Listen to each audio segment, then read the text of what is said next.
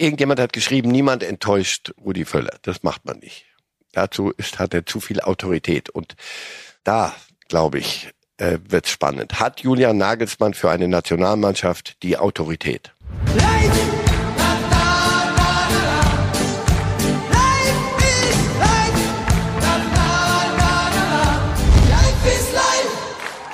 Herzlich willkommen, liebe Fußballfans, bei Reif ist live. Und wir beginnen direkt mit Breaking News, denn der DFB holt einen neuen Geschäftsführer Sport.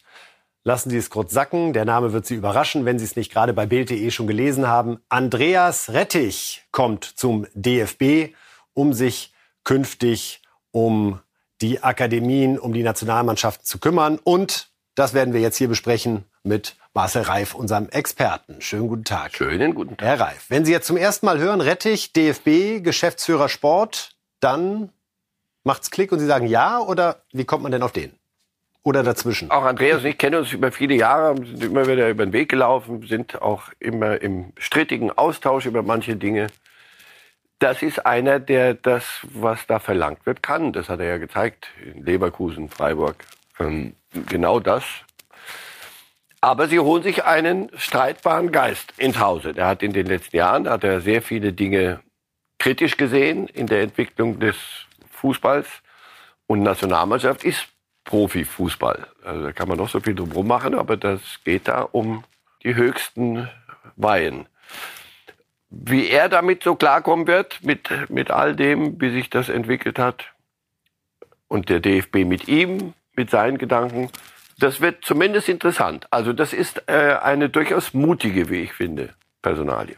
Wir können uns einmal anschauen, was DFB-Präsident Bernd Neuendorf als Begründung für Andreas Rettich heute bekannt gegeben hat. Er sagt im Zitat, mit Andreas Rettich haben wir einen überaus erfahrenen, engagierten und durchsetzungsstarken Geschäftsführer gewonnen. Ich bin überzeugt, dass er die vor uns liegenden Aufgaben im Bereich Sport mit großer Leidenschaft angehen wird die Erledigung der vielfältigen administrativen Aufgaben rund um die Nationalmannschaften und die Akademie bedarf einer starken Persönlichkeit.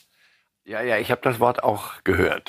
Administrativ ja, wahrscheinlich dreimal unterstrichen, ja. weil man doch Sorge hat, dass er sich vielleicht zu sehr auch in die sportlichen Belange einmischen könnte, einbringen könnte. Na, er wird dem künftigen Bundestrainer nicht sagen, ob er Dreierkette oder Viererkette spielen soll, aber dass er sich um den Fußball insgesamt Gedanken macht, und das wird er ja hoffentlich nicht an der Garderobe ablegen.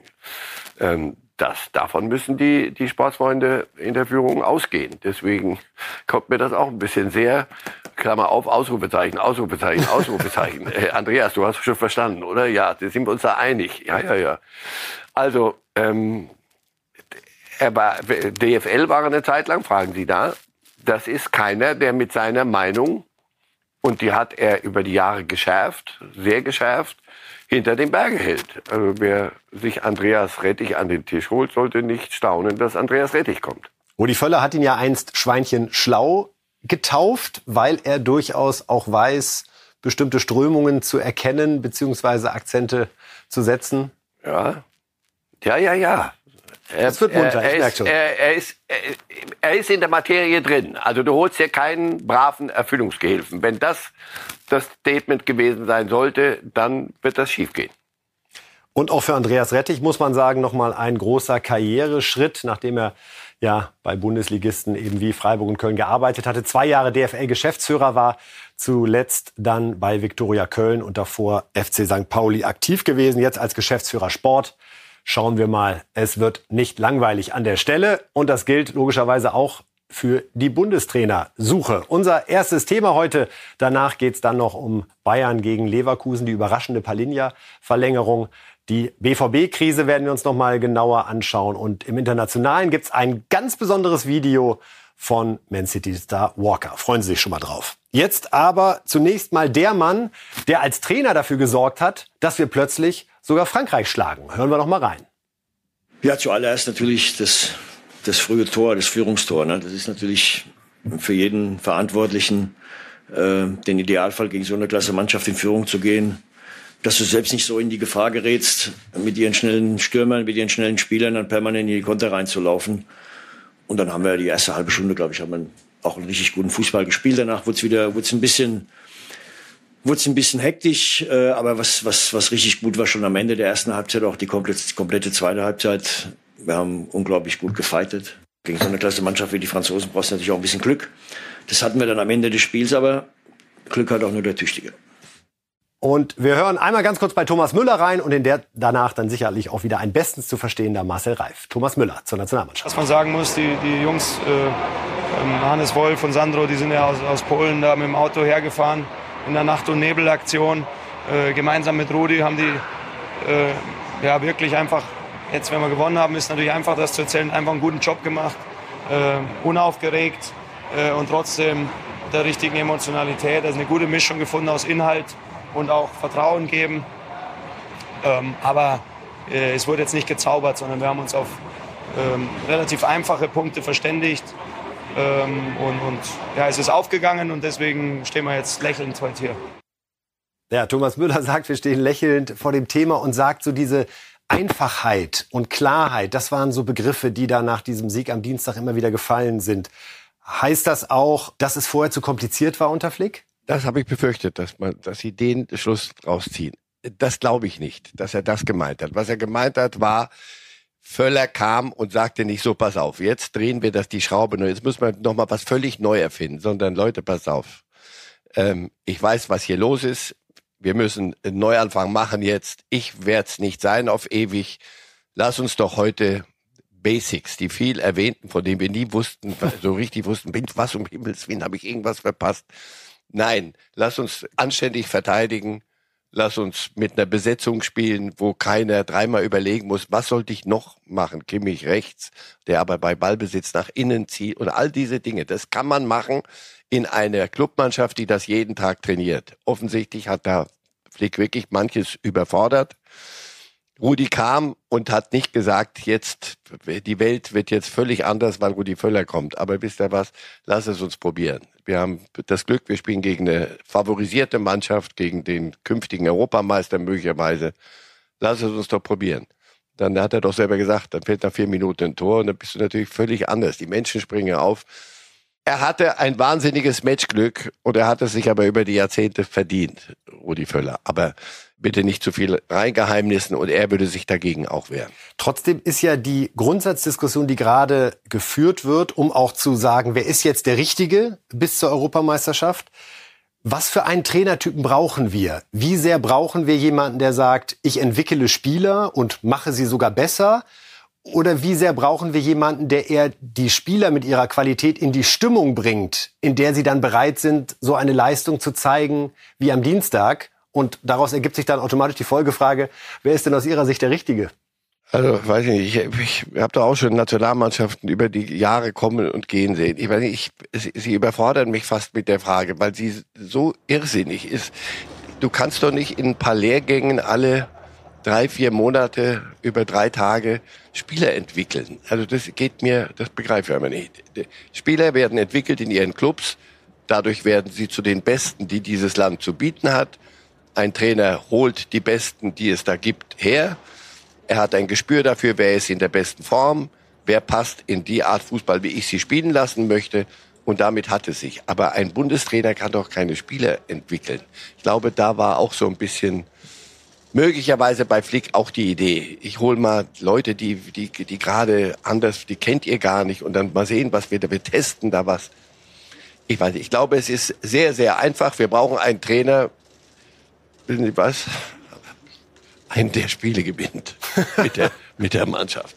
Ähm, der ein Gespür dafür hat, was passt, was passt auf den jeweiligen Gegner und das, was Sie am Ende gesagt haben, der aus denen die es können. Und das ist doch das große Dilemma gewesen, der große Jammer der letzten Monate, dass du Champions League Spieler hast, Champions League Sieger hast, Leute hast, die, die wirklich im, im Weltfußball einen Namen haben und die kommen als Nationalmannschaft zusammen und spielen einen Schrott zusammen, das ist die, die Sau graust. Und dann, das, da, da kann doch, das geht doch nicht. Das heißt, was muss ein Trainer? Im Verein übrigens auch aus dem, was er an Menschen hat, an Fußballspielern hat, das Beste rausholt. Und wenn du eine Nationalmannschaft hast, eine Deutsche mit so viel Potenzial und, und spielst so Fußball dann wie in den letzten Spielen unter, unter Hansi Flick, dann stimmt was nicht. Dann muss ein anderer kommen. Deswegen war das völlig alternativlos. Wäre für Sie Rudi Völler die beste Lösung gewesen bis zur Europameisterschaft? Es wäre eine, ja, unter welchen Umständen? Wenn der, wenn Klopp nicht kommt oder Klopp nicht kann und dann müsste aber dann, und was ist? Also Klopp kann ja definitiv nicht. Die Frage wäre jetzt ja, ja, sagt man, also was heißt Frage? Rudi Völler hat es ja schon ausgeschlossen. Ja. Mich interessiert nur noch mal Ihre Sicht auf das Wenn, Phänomen Völler und seine Gabe. Wir beide unterhalten uns doch hier schon seit, seit gefühlt Jahrzehnten über diese bedeutende EM, die jetzt auf uns zukommt. Die EM, die EM. Ja, wenn das stimmt, dann wäre Rudi Völler die beste Lösung bis zu die. Wenn wir nur auf diese EM gucken, wenn du aber sagst, pass auf, das sind wir nicht. Wir sind hier keine Feuerwehrtruppe, sondern wir brauchen einen neuen Bundestrainer und deutsche Bundestrainer, anders als in anderen Verbänden, pflegen die Jahrzehnte zu durchsegeln dann, so bis auf wenige Ausnahmen. Und da brauchst du einen nachhaltig, der jetzt das Zepter übernimmt und dann etwas tut. Jetzt sind wir beim Namen, Herr Reif. Da muss ich Sie genau. einmal kurz unterbrechen. Wo liegen die unter den Bäumen und Julian Nagelsmann ist der klare Favorit. Wir wissen, es hat auch schon eine Kontaktaufnahme gegeben. Logischerweise gibt es da äh, finanzielle Themen, sowohl was sein Gehalt betrifft, sowohl was eine mögliche Ablöse bei Bayern betrifft, vielleicht auch eine Mitgift der Bayern. Aber lassen wir uns davon mal nicht abhalten, darüber zu diskutieren. Wäre Nagelsmann für Sie eine gute Wahl? Dass Nagelsmann ein guter Trainer schon ist und ein richtig guter noch wird, darüber waren wir uns doch auch einig, auch mit dem, mit der Karriere-Delle beim FC Bayern. Er bleibt aber ein junger Trainer, dafür kann er nichts. Und junge Trainer haben noch nicht so viele Spiele gehabt, weil das Leben ist, war zu kurz bisher dafür. Und er hat noch zu wenig, wie ich finde, Vereine trainiert. Deswegen fällt es mir schwer, dass er vom, vom fachlichen her ein, ein, als Fußballtrainer, als Fußballlehrer, Fußball, nee, nee, eben nicht Lehrer als Bundestrainer. Im Verein ist er Lehrer. Als im, im, im, in der Nationalmannschaft ist er der Elite-Motivator. Ähm, also der Fokus nicht so sehr auf den Wort Trainer. Mir, ja, und da fällt es mir, es fällt mir einfach schwer von ihm aus gesehen, dass wenn er das macht, oder er macht es wirklich für übergangsweise und er sagt sich zwar ja, aber er kann doch dann nicht einfach zurücktreten und kann doch nicht, weil wenn Klopp dann kommt, er kann doch nicht eine 1B, ein deutscher Bundestrainer kann doch nicht eine 1B-Lösung sein, die sofort dann in der Kulisse verschwindet und dann wieder zu einem Verein geht, wenn, wenn die 1A, wenn Klopp doch irgendwann mal beschließt, nicht mehr übers Wasser zu laufen, in, über den Mercy in, in Liverpool, sondern doch Nationalmannschaft. Also nochmal, ich werde niemals äh, Julian Nagelsmann die, die fachlichen Qualitäten absprechen. Nie. Aber für einen so jungen Mann Nationalmannschaft, ich, mir fehlt da die Fantasie. Weil Erfahrung für Sie bei einem Nationaltrainer noch mal wichtiger ist als bei einem Vereinstrainer? Ja, weil ich eben, weil ich, weil es nicht darum geht, jeden Tag mit seiner Spritzigkeit, mit seinem Elan, mit seiner Energie, jeden Tag eine Mannschaft auf dem Trainingsplatz haben und dann gucken, einen Jungen rausholen aus der Akademie. Pass auf, dem, den schiebe ich hier mal rein. Das mache ich, das mache ich da. Es kommen alle drei, vier Monate kommen die Granden aus, aus aller Welt. So, und dann steht der junge Mann da und soll sie führen. Vielleicht, nochmal, vielleicht täusche ich mich da und, und bin da zu sehr in, in wirklich Äußerlichkeiten gefangen. Also, dass ich da einen gestandenen Trainer sehen möchte, der viele Jahre Clubs trainiert hat und dann jetzt sagt, so jetzt bin ich reif, jetzt kann ich in Ruhe Nationaltrainer sein und so eine Elite motivieren. Die anderen Namen, über die zumindest bei den Fans diskutiert wird, sind da Van Gaal, was sagen Sie zum Holländer? Der hätte das alles, nur ist Holländer. Ähm, Glauben Sie, das ist immer noch ein Kriterium zu sagen, falscher Pass? Sie fragen mich an dem DP. Finden Sie es äh, richtig? Falls es ein ich, Kriterium sein sollte. Es war jetzt ja von deutschsprachig die Rede. Ja, also Deutsch kann der. Das ist sein Deutsch, aber glauben Sie mir, der macht sich verständlich. Bei jedem. in welcher Sprache auch immer. Das würden dann doch alle verstehen, keine Sorge.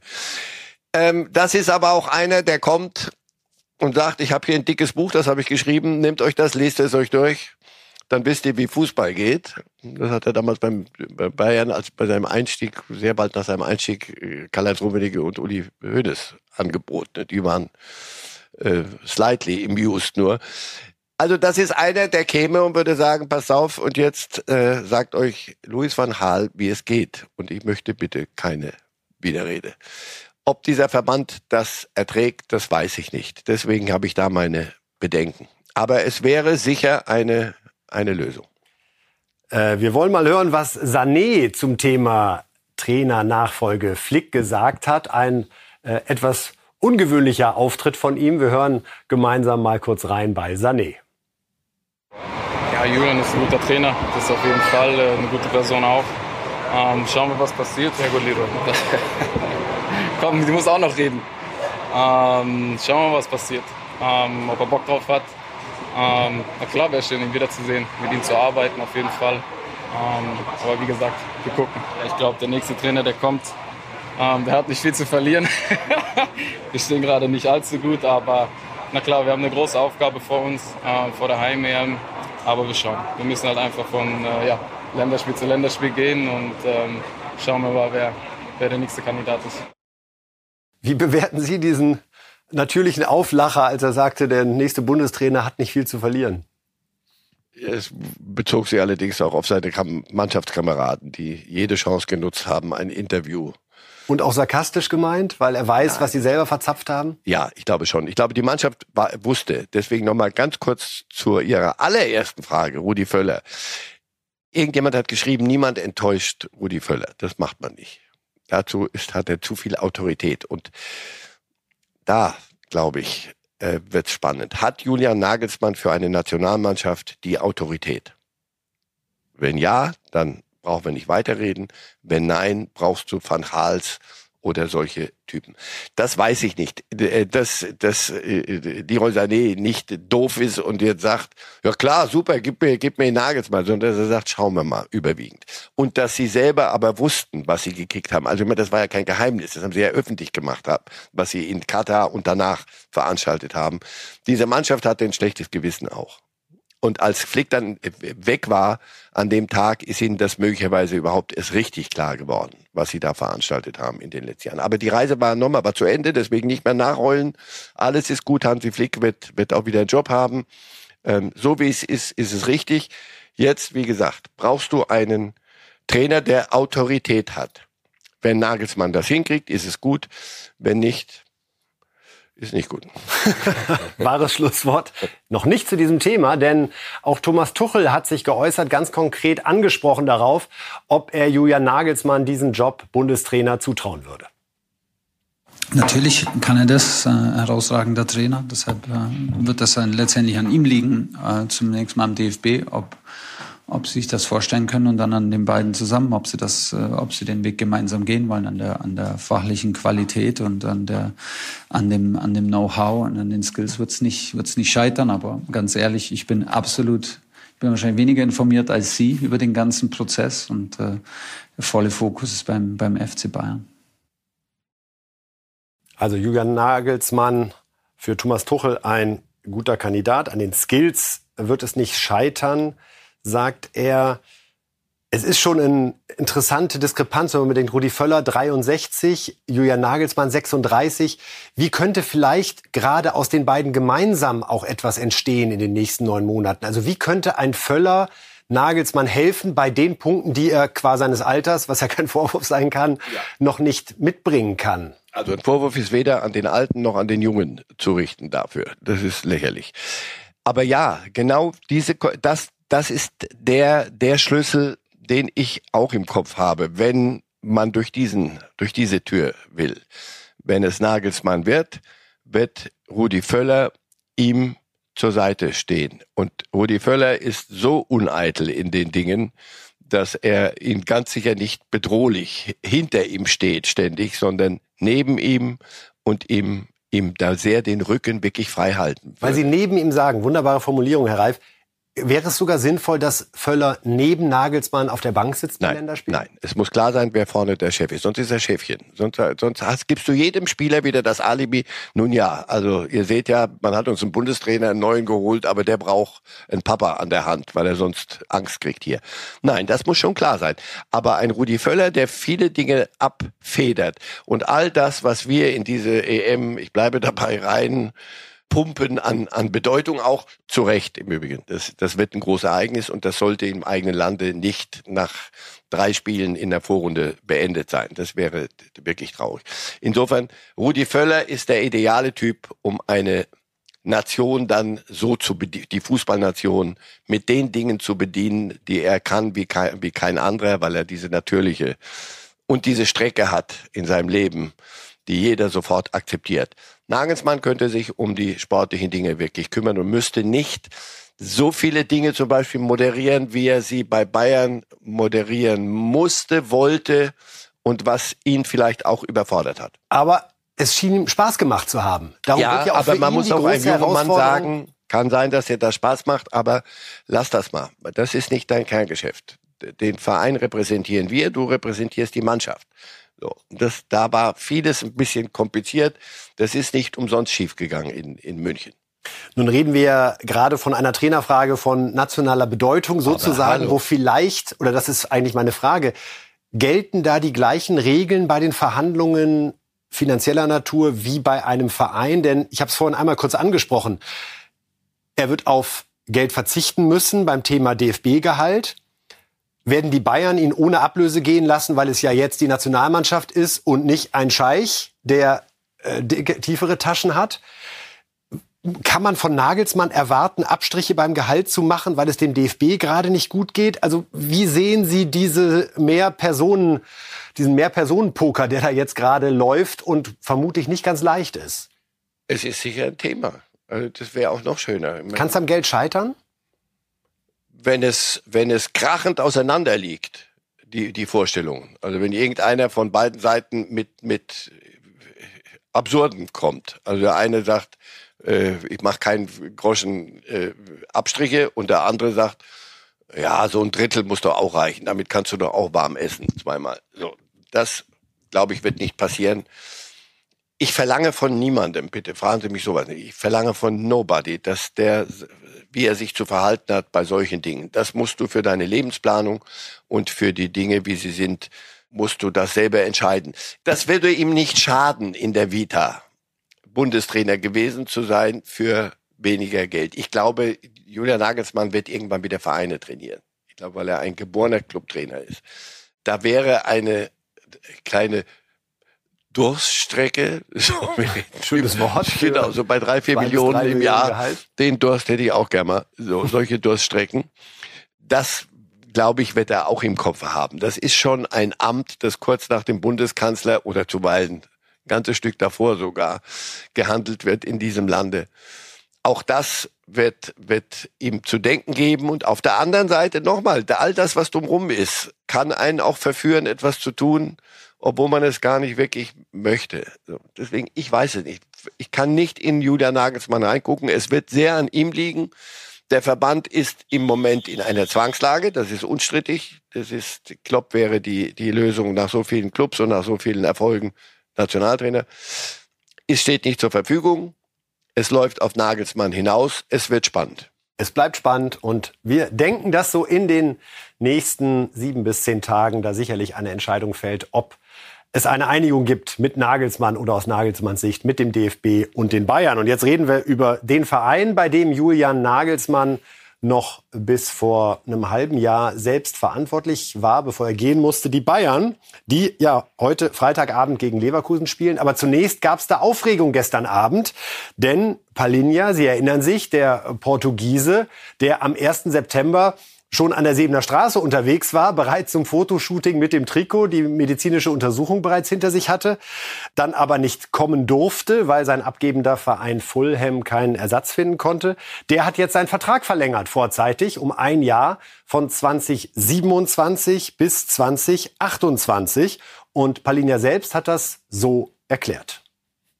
I have my mind completely clean because I give everything since I put the first time the Fulham shirt. Ich bin total klar aktuell. Ich habe seit Tag 1 alles für Fulham gegeben und spüre den Zusammenhalt in der Mannschaft und den Rückhalt, den mir dieser Club gibt.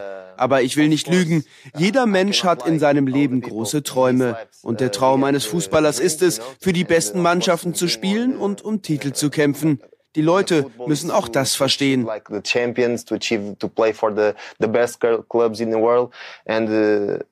Aber wie ich schon sagte, bin ich und meine Familie hier sehr glücklich. Der Wechsel hat nicht geklappt und jetzt fokussiere ich mich vollkommen auf Fulham.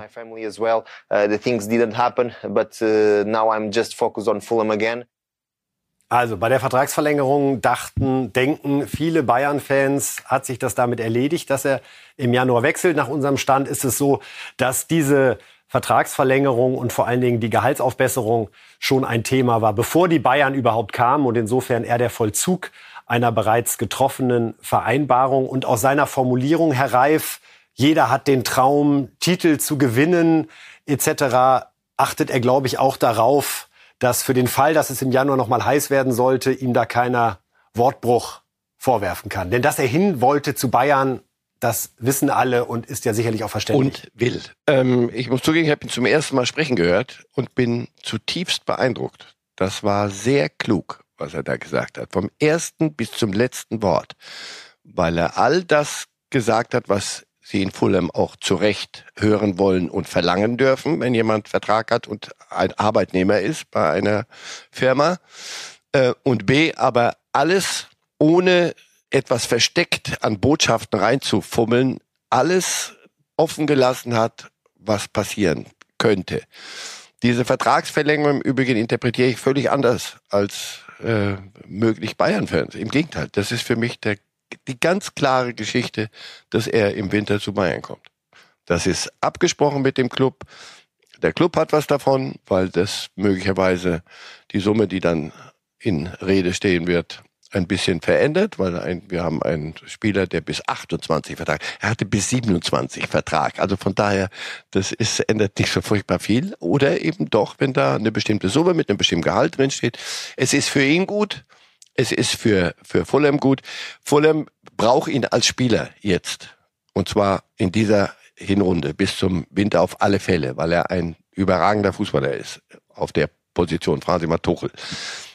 Und wenn du mit ihm zu Rande kommen willst und nicht ihn wie diesen geprügelten Hund, wie der da im Auto saß in München nach dem Check und nach allem, sich dann wieder mit eingezogenem Schwanz vom, von der Waldstadt wieder nach, nach London zurück musste, das war furchtbar. Wenn du das wieder sauber kitten willst, damit der am Samstag, Sonntag in, in London Fußball spielt und in der Premier League, dann musst du die Dinge sauber klären. Das haben sie offensichtlich gemacht. Er macht einen klaren, aufgeräumten Eindruck. Das Ganze ist mit Zahlen unterfüttert. Ich wette mit Ihnen, dass er im Winter bei den Bayern ist. Jetzt, heute beim Spiel gegen Leverkusen, schauen wir alle auf das Duell der beiden Mittelstürmer. Boniface bei Leverkusen und Kane bei den Bayern. Und da hatte sich ja Steffen Baumgart, der FC-Trainer in Sportbild dahingehend geäußert, dass er Boniface für den besseren Einkauf in der Offensive hält. Und da wurde Thomas Tuchel logischerweise jetzt auf der Pressekonferenz angesprochen. Und seine Antwort kann man durchaus als kleine Spitze interpretieren. Komplett anderer Spielertyp und äh und es ist schön, dass sich der Kölner Trainer Gedanken um unsere Transferperiode macht. Wenn wir das früher gewusst hätten, hätten wir die auch auf neun Personen erweitern können. Ich weiß nicht, ob das zielführend gewesen wäre, aber ähm, Ansonsten äh, glaube ich, haben wir, haben wir, haben wir genau den Spieler, den, den, den wir brauchen, die Persönlichkeit und den Spieler mit Harry in unseren Reihen, der uns, der uns das gibt, was wir brauchen. Und äh, wir werden jetzt im Moment werden wir alles dafür tun, uns und ihn noch mehr in unser Spiel einzubeziehen. Ähm, und dann wird das eine absolute Erfolgsgeschichte werden. Wir, wir kennen natürlich auch Boniface, wir kennen seine Stärken, wir kennen seine Wucht äh, und, und seine Körperlichkeit. Und er ist im Moment ein Perfect Fit für Leverkusen, aber sie können nicht, sie können nicht Copy-Paste machen. Sie wissen nicht, äh, was, äh, das ist eh schon schwer genug, äh, das vorherzusagen, wie ein Spieler sich in einem anderen Verein, in einer anderen Mannschaft entwickeln wird. Und das dann einfach quer zu vergleichen. Und, und äh, ich weiß, dass sie das gerne machen und Vergleiche und Statistiken bemühen, aber wir haben den perfekten Mittelstürmer für, für uns gefunden und sind äh, mehr als glücklich. Was soll er auch anderes sagen, Herr Reif? Aber hat er recht? Ja, glauben Sie mir, er meint es auch so. Wir müssen jetzt Harry Kane verteidigen. Nein, gegen, Gottes gegen was?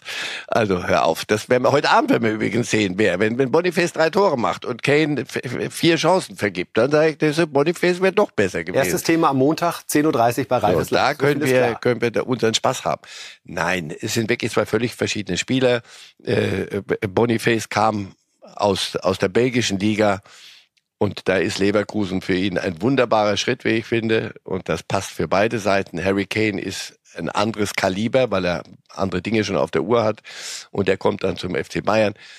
Also, Steffen Baumgart hat sich locken lassen, von euch wieder mal in einem Interview sich zum Rest der Welt zu äußern. Normal sagt ein Trainer, wissen Sie, fragen Sie mich nach dem, was wir, wir hätten gern gerade. Aber zum Glück antwortet er so nicht. Ja, er hätte sagen können, wir bräuchten einen von den beiden in Köln. Das wäre würde uns Wie klang Tuchel da für Sie? Schön, dass der Kölner Trainer sich Gedanken macht. Da hat man noch ein bisschen Distanz eingebaut. Ja, hat mir klar. Aber auch nochmal, ich kann das nachvollziehen, weil wenn Sie Tuchel fragen würden, wie finden Sie den Mittelstürmer von von von äh, oder sich zu Boniface dann in, in Länge äußern zu dem, ich rede gerne über meine Spiele, sagt jeder Trainer. Es ist auch macht auch mehr mehr Sinn. Aber nochmal, Steffen Baumgart im Überschwang hat er sich da zu allem geäußert und dafür kriegt er halt ganz kurz eine Spitze mit. Sie werden es beide überleben. Einer, der heute zurückkehrt an einen Ort, wo er selbst als Spieler aktiv ist, ist logischerweise Xabi Alonso, der Trainer von Bayer Leverkusen, der ja bei den Bayern gespielt hat. Und der neue Vorstandsvorsitzende des FC Bayern Dresden erinnert sich nochmal daran, wie das war, als der Mann zum FC Bayern kam. Also Xabi Alonso habe ich eine ganz besondere Verbindung mit, weil als er zu Bayern gekommen ist, da habe ich ihn äh, sozusagen von Real losgeeist. Ich habe die Verhandlungen damals geführt und habe ihm, als er bei Dr. Müller-Wohlfahrt äh, zur Untersuchung war, äh, den Vertrag äh, kredenzt. Äh, während er auf der Liege lag, hat er unterschrieben. Das ist also etwas, was mich immer mit ihm verbinden wird. Ashabi ist ein ein, ein echter Gentleman. Wir haben immer damals gesagt, als er gegangen ist, er wird bestimmt mal Trainer. Ähm, er hat diese fußballerische Erfahrung verbunden mit einer Lebenserfahrung und auch einer gewissen Gelassenheit. Er ist ein, ein energiegeladener Mensch, der aber trotzdem ruhig ist, den Spielern auch unglaublich viel mitgeben kann. Und das gelingt ihm ausgezeichnet, damals schon in unserer Mannschaft, auch jüngeren Mitspielern. Und das gelingt ihm jetzt als Trainer äh, seiner Mannschaft gut mitzugeben. Also es ist schon toll, seine Karriere macht echt Spaß. Ja, hat er ihn da gut charakterisiert? Sehr gut, sehr gut. Ich erinnere mich in der Zeit, fuhren die Bayern mal zu irgendeinem oder flogen zu einem Auswärtsspiel, Champions League. Und ich war auch in so einer Lounge in München am Flughafen, wartete auch. Und rein kam Xabi Alonso mit zwei jüngeren, ich weiß nicht, Alaba, glaube ich, zwei jüngeren Bayern-Spielern im Gefolge. Also das war, und da war der aktiver. Der hatte eine Aura, eine Autorität, eine Ruhe ging der da rein. Da war nicht jetzt der Auftritt, so jetzt kommt Achtung, jetzt kommen die Bayern-Stars. Wenn die Jungen auf die Idee hätten kommen können, nicht wenn du mit ihm da unterwegs warst. Der hat sich da freundlich hingesetzt. Völlig normal, gut, also, aber wirklich ohne jedes Starallüren und mit einer, mit einer Autorität, einer Aura. Also ich finde den überragend. Und fragen Sie mal in Leverkusen im Training, die ganzen Hochbegabten, wenn der einen Pass spielt, weil er zeigt, wo er der Ball hin muss, sind, machen die immer noch, boah. Die unabgesprochenen Überleitungen, Herr Reif, sind immer die allerbesten. Denn was wir jetzt für Sie dabei haben, liebe Fußballfans, sind nochmal Trainingseinblicke. Und da erleben wir Xabi Alonso so.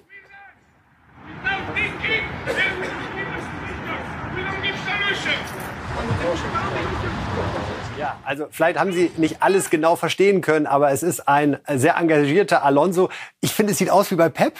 Ja, es sind die gleichen Körperbewegungen und er brüllt die Kommandos, er spielt selber mit. Das ist ja dann auch eine Verbindung. Welcher Trainer kann sich das leisten, ohne da unangenehm aufzufallen auf dem Trainingsplatz? Das ist die Kombination. Manche Trainer, die, die nur von, von früher erzählen, was sie alles früher konnten und wie sie es jetzt immer noch können, die können eine Mannschaft lähmen. In Leverkusen, das ist eine sehr junge Mannschaft, sehr talentierte Mannschaft, zum Teil immer noch, wo die Talente noch geschliffen werden müssen. Das ist, ich habe ich hab mir das sehr aus der Nähe erzählen lassen in Leverkusen. Die, der, der könnte auch leiser sprechen. Aber offenbar die Autobahn geht da in der Nähe am, am, am Stadion vorbei, deswegen so laut. Der könnte auch flüstern. Die hören die lesen dem alles von den Lippen ab. Nochmal, weil er nicht sagt, ich bin hier der, war früher, wenn ihr wüsstet, was ich alles gewonnen habe und was ich alles, sondern der, der, das ist ein Fußballlehrer. Der gibt das weiter, was er wirklich gelernt hat und was er in sich hat, gibt er eins zu eins weiter. Und die spüren, dass es sie besser macht. Und im Übrigen, das habe ich ja vorhin schon gesagt, die sind Tabellenführer. Und wenn du drei Spiele gewonnen hast, dann traust du dem Trainer sehr, sehr, vertraust du ihm auch. Also wenn der was sagt, glauben Sie mir, es zieht nicht einer die Augenbrauen hoch, sondern die machen, was gesagt wird. Interessant auch, was Alonso auf der Pressekonferenz gesagt hat. Und da klingt durchaus Optimismus durch für dieses Spitzenspiel heute Abend bei Bayern München. Sie haben Top-Top-Spieler, einen Top-Trainer auch. Und sie haben einen großen Spirit. Natürlich, es, es gibt nur drei Spiele. Vielleicht äh, es ist zu viel zu sagen, aber, aber ja, es ist die, unbedingt die beste Mannschaft in der Liga. Sie sind der klar die, die Bundesliga zu, zu gewinnen. Aber wir, wir gehen, wenn, wenn, äh, wir gehen nach München mit unserer besten äh, Spirit. Äh, wenn wir alles sehr gut machen, wir haben eine, eine Chance. Wir haben heute zu vorbereiten. Alle Spiele sind zurück. Und, und ja, wir, wir werden sehen, aber ich habe ein gutes Gefühl für morgen. Da sagt das noch. Mit morgen meinte er den heutigen Freitag, weil die Pressekonferenz am Donnerstag war. Das muss ein Trainer erst mal sagen von dem Spiel in München. Ich habe ein gutes Gefühl. Der weiß, was er an Spielern hat. Der weiß, was, wie sie das verstanden haben, wie er sich Fußball vorstellt. Und er kennt vielleicht die Bayern-Schwächen ganz gut? Die spielen ja auch öffentlich, ne? oder? ähm, dieses Spanisch, also das Südländern fällt es sehr schwer Englisch unter Deutsch an Fremdsprache. Da sind die nicht äh, in der Regel nicht so begabt und immer der Spanische kommt so durch. Der war in Liverpool lang, also hat auch noch diese Anglizismen und trotzdem verstehen wir das, was er sagt, weil es in einer Klarheit und und in einer Authentizität kommt. Der hat weder gesagt, wir hauen die Bayern weg, noch hat er gesagt, was, das ist doch die beste Mannschaft, wir sind froh, wenn wir da lebend rauskommen, sondern ehrlich gesagt, wenn wir uns das so anhören, dann haben wir, ja, Genau das. Er hat drei Spiele gewonnen, vor allem wie sie Fußball gespielt haben. Ich habe ein gutes Gefühl. Wir werden sehen.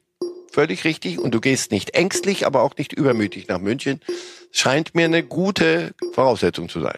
Und möglicherweise ist das ja oder diszipliniert das ein Trainer sogar selbst bei den Ansprachen, wenn er sich auf bestimmte Kernbotschaften beschränken muss aufgrund, äh, ähm, weil es eben eine Fremdsprache ist und man sich da ganz gewiss nicht so sicher drin fühlt wie in der äh, eigenen Sprache, was ja nur verständlich ist, dass dann diese Klarheit sich automatisch ergibt aus der Kürze der Ansagen. Also, also das ist ein Trainer, der machen wir den zum Bundestrainer? Nein. Leider ist leider, leider auch alles öffentlich und alles wird gesehen und äh, Ancelotti wird, Bunde, wird Bundestrainer in Brasilien nächsten Sommer. Ah, das ist, gefällt mir nicht. Gefällt mir alles nicht für Leverkusen, weil das wissen sie auch. Real guckt und äh, wenn, wenn sie nicht nach Xabi Alonso schauen würden, dann würden sie ihren Job nicht machen. Genießen wir es jetzt erstmal Bayern München gegen Bayer Leverkusen mit Xabi Alonso auf der Trainerbank in Leverkusen. Wir schauen noch mal nach Dortmund. Wir erinnern uns, die Nationalmannschaft hat dem BVB insofern geholfen, als dass Terzic und seine Probleme jetzt eben nicht das Hauptthema die letzten sieben, acht Tage gewesen sind. Wir haben auch den Eindruck, dass er die Zeit gut für sich genutzt hat. Hören und sehen noch mal kurz, was sich auf der Pressekonferenz nach diesem desolaten 2 zu 2 gegen Heidenheim abgespielt hatte und vor allen Dingen, wie Terzic da wirkte. Wir haben auch gespürt, wie weh es dann am Ende tut, wenn man es nicht schafft, das, was in der Hinrunde liegen blieb, äh, nochmal aufzuholen. Und, und da können wir uns an, an ganz viele Dinge erinnern aus der letzten Saison, die dann am Ende richtig wehtaten. Und äh, wenn wir damit nicht aufhören, dann wird es sehr schwer sein, ähm, dann irgendwann mal was zu feiern. Also ich kann sowohl die Wut als auch die Frustration komplett äh, verstehen, weil ich, ich spüre sie genauso. Wenn wir jetzt wiederholt in den ersten drei Spielen es nicht schaffen, die Menschen, die uns so unterstützen, glücklich zu machen, dann dürfen wir uns auch nicht wundern, dass es dann umschlägt und dass es negativ wird. Soweit also Edin Terzic vor knapp zwei Wochen. Die Stimme leicht brüchig, auch die Körpersprache ja, da wirkte er ziemlich am Ende. Insofern war es spannend zu sehen, wie er sich jetzt präsentiert vor dem Auswärtsspiel in Freiburg. Und das klang dann so. Es fühlt sich gerade alles hier so ein bisschen negativ an. Wir sind natürlich unzufrieden äh, mit dem mit dem Saisonstart. Ähm, nur jetzt habe ich kurz vor der PK noch mal so ein paar Informationen bekommen. Also unsere letzte Niederlage hier in, äh, als, als BVB in der Bundesliga war am 1.4. in München. Es fühlt sich gerade aber so an, wie wenn am 1.4. unser letzter Sieg war. Das sind Dinge, die immer wichtig sind, wenn es manchmal sich gerade nicht so leicht anfühlt, dass man, dass man nicht als anfängt, alles in Frage zu stellen und, und äh, jeden Stein umdreht, sondern dass man sich um die wesentlichen Dinge, um die, sie wurden jetzt häufig erwähnt, die Basics ähm, kümmert. Und äh, das ist, das ist halt auch der Ansatz, den, den wir für richtig äh, halten. Es gibt so viele Dinge, ähm, über die man jetzt nachdenken kann. Und trotzdem gibt es auch sehr viele Sachen, an die man sich jetzt erinnern kann, weil wir ähm, von noch nicht allzu langer Zeit ganz viele gute Dinge gezeigt haben und an die werden wir uns erinnern wollen. Also er lächelt wieder, spricht flüssiger. Er hat Kraft und Zuversicht getankt in den letzten zehn Tagen? Ja, sonst wäre, würde er diese Pressekonferenz nicht halten dürfen. Dann müsste ein anderer her. Wenn er, wenn er zerbricht, sportlich, an dem, was die Mannschaft in den ersten drei Spielen da abgeliefert hat, dann geht's nicht. Der muss ja vorangehen. Und das ist ja glaubhaft, was er sagt. Und, und in der Mannschaft ist ja auch Potenzial. Die hat ja einfach nicht, nicht so gespielt, wie sie könnte, wie Dortmund schon oft nicht so gespielt hat, wie sie eigentlich könnten oder können müssten. Ähm, und ihm ist klar, wo die, wo, wo die, dass das problematisch ist und dass das irgendwann mal eine Konstanz kriegen muss. Und es wird an ihm liegen, jetzt das mit der Mannschaft umzusetzen. So, wenn sie so weiterspielen, haben sie mit, nicht mal mit den ersten vier Plätzen was was zu tun. Und das ist ja für, für Dortmund existenziell wichtig. Ist Freiburg jetzt ein dankbares Auswärtsspiel in der Situation? Ja, Christian Streich hört das jetzt, wenn ich sage, ach, Freiburg kannst du zurzeit weghauen. Die, die werden gerade von Stuttgart mit 5-0 weggeballert. Nach Freiburg fahren, das ist für keine Mannschaft lustig. Das ist immer schwerste Kost, denn die rennen auch und die, die, die, die haben schlechtes Gewissen nach dem 0 zu 5 in, in Stuttgart. Also das ist ein, ein sehr, sehr wichtiges, wegweisendes Spiel. Ähm, Freiburg kann sich ein Unentschieden leisten, weil sie, Christian Schreib möchte nicht nächstes Jahr die Champions League unbedingt gewinnen, sondern möglicherweise kurz davor nur. Aber Terzic muss jetzt den, jetzt muss der Turnaround kommen, sozusagen, der bedeutende. Und da gibt es einfachere Aufgaben, aber die kann Ihnen niemand ähm, jetzt gerade, um es Ihnen leichter zu machen, den Spielplan verändern. Spannende Frage bei Dortmund wird sein, wer stürmt. Denn äh, Sebastian Aller, der ohnehin gerade eine schwierige sportliche Phase durchmacht, kam gestern erst von Länderspielen mit der Elfenbeinküste zurück. Ähm, Füllkrug ist noch angeschlagen oder auf dem Weg der Besserung, wird auch noch nicht spielen können. Und plötzlich reden alle wieder von Mukoko, der bei der U21 überzeugt hat, Doppelpack geschafft. Aber U21. Und Mukoko muss irgendwann mal im Profibereich zeigen, dass er kein Wechsel auf die Zukunft mehr ist, sondern Gegenwart. Sonst hätten sie den Vertrag nicht verlängern dürfen mit ihm. Ich war ja sowieso ein bisschen erstaunt, dass, dass sie Füllkrug holen. Ist das, dafür hast du mit Mokoko vorher verlängert? Also die Einsatzzeiten kann ich dir immer mehr als mit drei Spitzen spielen. Das glaube ich, kann sich Dortmund im Moment noch nicht so leisten.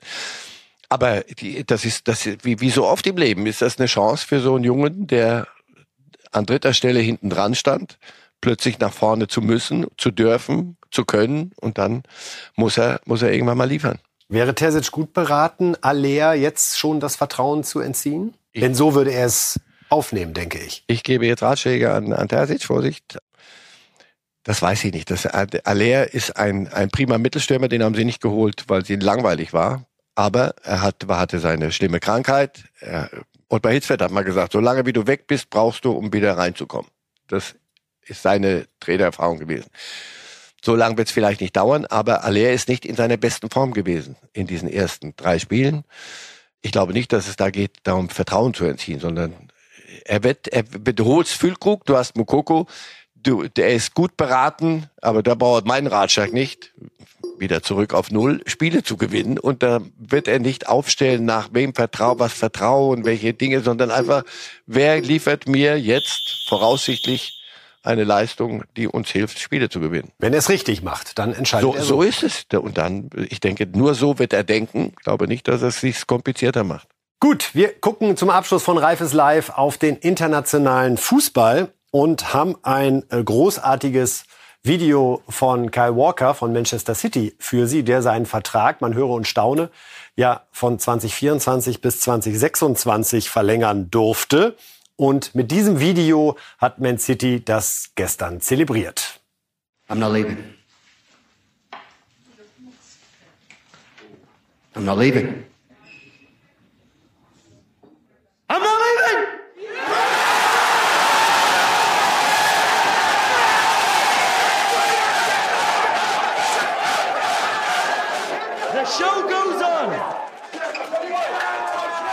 This is my home.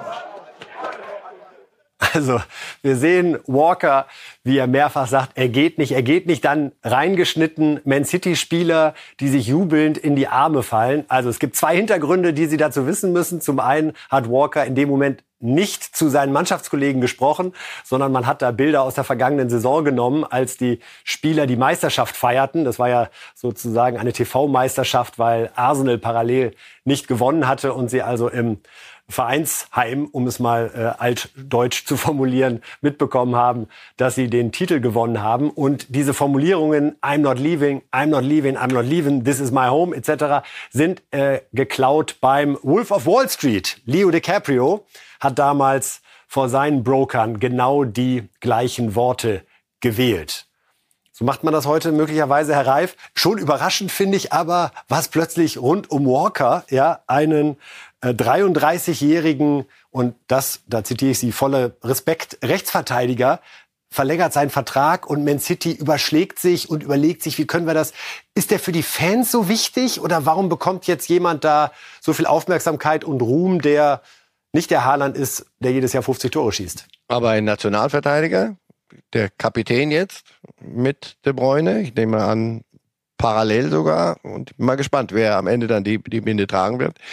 Und war der nicht schon bei den Bayern? Hatte der ja. den Bayern nicht schon zugesagt? Doch, oder? Ja. Verhandlungen mit Bayern scheinen günstig zu sein für eigene Vertragsverlängerungen, wenn ich mir äh, Paulinho und so, Walker so anschaue. So ist es. Aber ähm, Paulinho wird kommen, während Walker wurde in einem Abendessen mit Guardiola, der hat ihn drei Stunden belabert.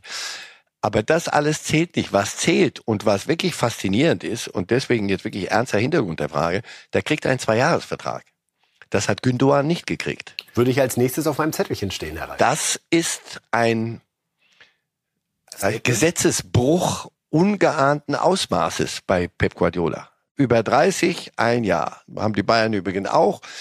Aber solche Gesetze sind dazu da, sie hin und wieder auch mal, oder wie hat mir mal ein, ein Chef gesagt, du musst deine Prinzipien so hoch hängen, dass du manchmal nicht drankommst. So, insofern, ja, sie, Guardiola sieht was in ihm. Sonst hätte er gesagt, weg, alte Säcke können alle gehen. Ich kaufe mir für die nächste Milliarde noch ein paar Junge. Aber er ist schon ein Typ und der und kann. Ist das ein Entwicklungsschritt bei Guardiola möglicherweise zu ja. sagen, Vielleicht sogar, weil er Gündogan bereut? Das werden wir noch sehen, wie, wie sie ohne Gündogan klarkommen. Aber das hat mich gewundert, dass sie bei Gündogan nicht gesprungen sind mit einem Zweijahresvertrag. Das ist doch wurscht. Nein, das war ihnen nicht wurscht. Das war prinzipiell. Ähm, und bei, so viel ich weiß, wir waren nicht bei den Verhandlungen dabei. Mhm. Aber Walker ist schon eine, eine Identifikationsfigur. Bei all den Brasilianern und Portugiesen und Spanien, alle, die da Grund, Haalands und alle, die da kommen und gehen, das ist ein englischer Nationalverteidiger. Ich glaube, das ist ein gutes Gespür ähm, so einen zu binden. Zumal der nochmal, der hat gesagt, egal wie alt er ist, der ist mit 63 noch der schnellste hier im Raum. Als Journalisten ja. fragt, ist er nicht, äh, ist er nicht zu alt? Der Freunde, der ist mit, mit 63 wird er noch der schnellste hier sein.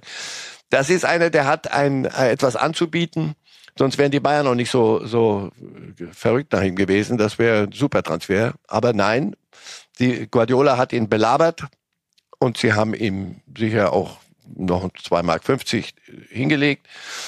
Und den Vertrag über zwei Jahre. Das ist ein Statement und da muss einer schon was können. I'm leaving heißt es dagegen bei Julian Draxler. Der verlässt Paris Saint-Germain, sagt also au revoir, um da jetzt noch alles reinzupacken in diese Überleitung und wechselt zu Al-Achli nach Katar. 20 Millionen Ablöse. Wahnsinn, oder? 20 Millionen Ablöse. Alles drunter wäre ablösefrei. Julian Draxlers Karriere ist leider nicht so verlaufen, wie wir uns das alle erhofft hatten, oder? Das ist vielleicht das unerfüllteste Versprechen des deutschen Fußballs der letzten, fast schon des letzten Jahrzehnts.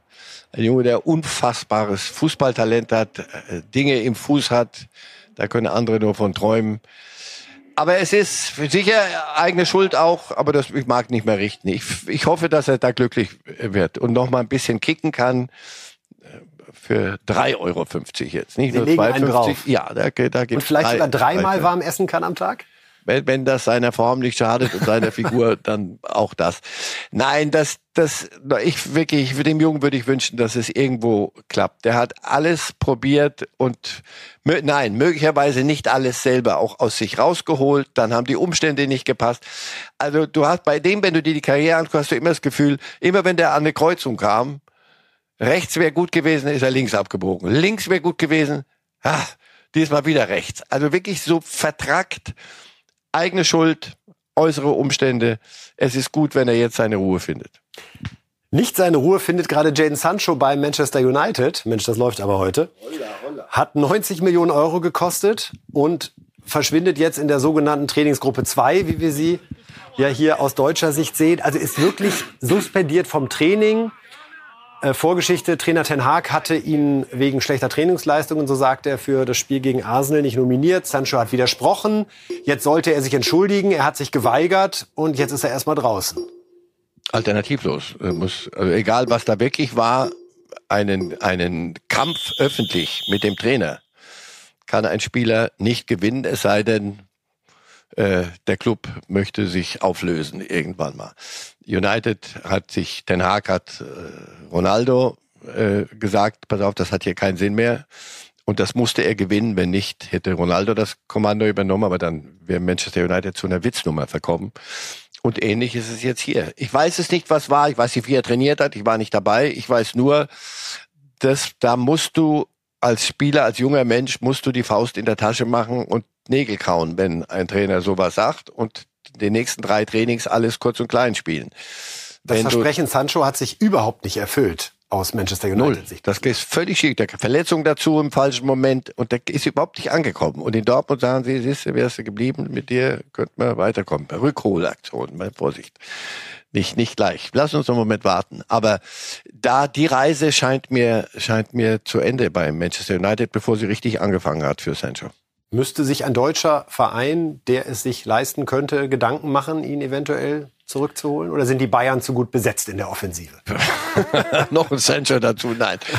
Deutsche Vereine haben da keine Chance. Äh, als er noch jung war und ein Talent und ein Versprechen, da konnte Dortmund, wie sie das immer gut konnten, zugreifen, Bellingham-mäßig und Haaland-mäßig. Aber jetzt ist er Jaden Sancho und auch in der Karrieredelle, die er gerade durchlebt, wird ein, ein Champion, ein Premier League Club kommen und Summen nennen. Da kannst du als Mainz 05 nicht sagen, komm, wir kaufen uns den. Mainz war jetzt auch genau der Verein, an den ich gedacht hatte. Ja. Aber gut, dann schminken wir uns das an der Stelle ab und beenden die Sendung, wie es üblich ist vor Bundesliga-Wochenenden, mit den Tipps von Marcel Reif. Denn es ist kein exklusives Geheimnis, liebe Fußballfans. Zwei Mannschaften gerade vorne, drei Spiele, drei Siege. Das wird sich ändern, denn sie spielen direkt gegeneinander. Bayern gegen Leverkusen und ein salomonisches 2 zu 2 hat er gewürfelt diesmal.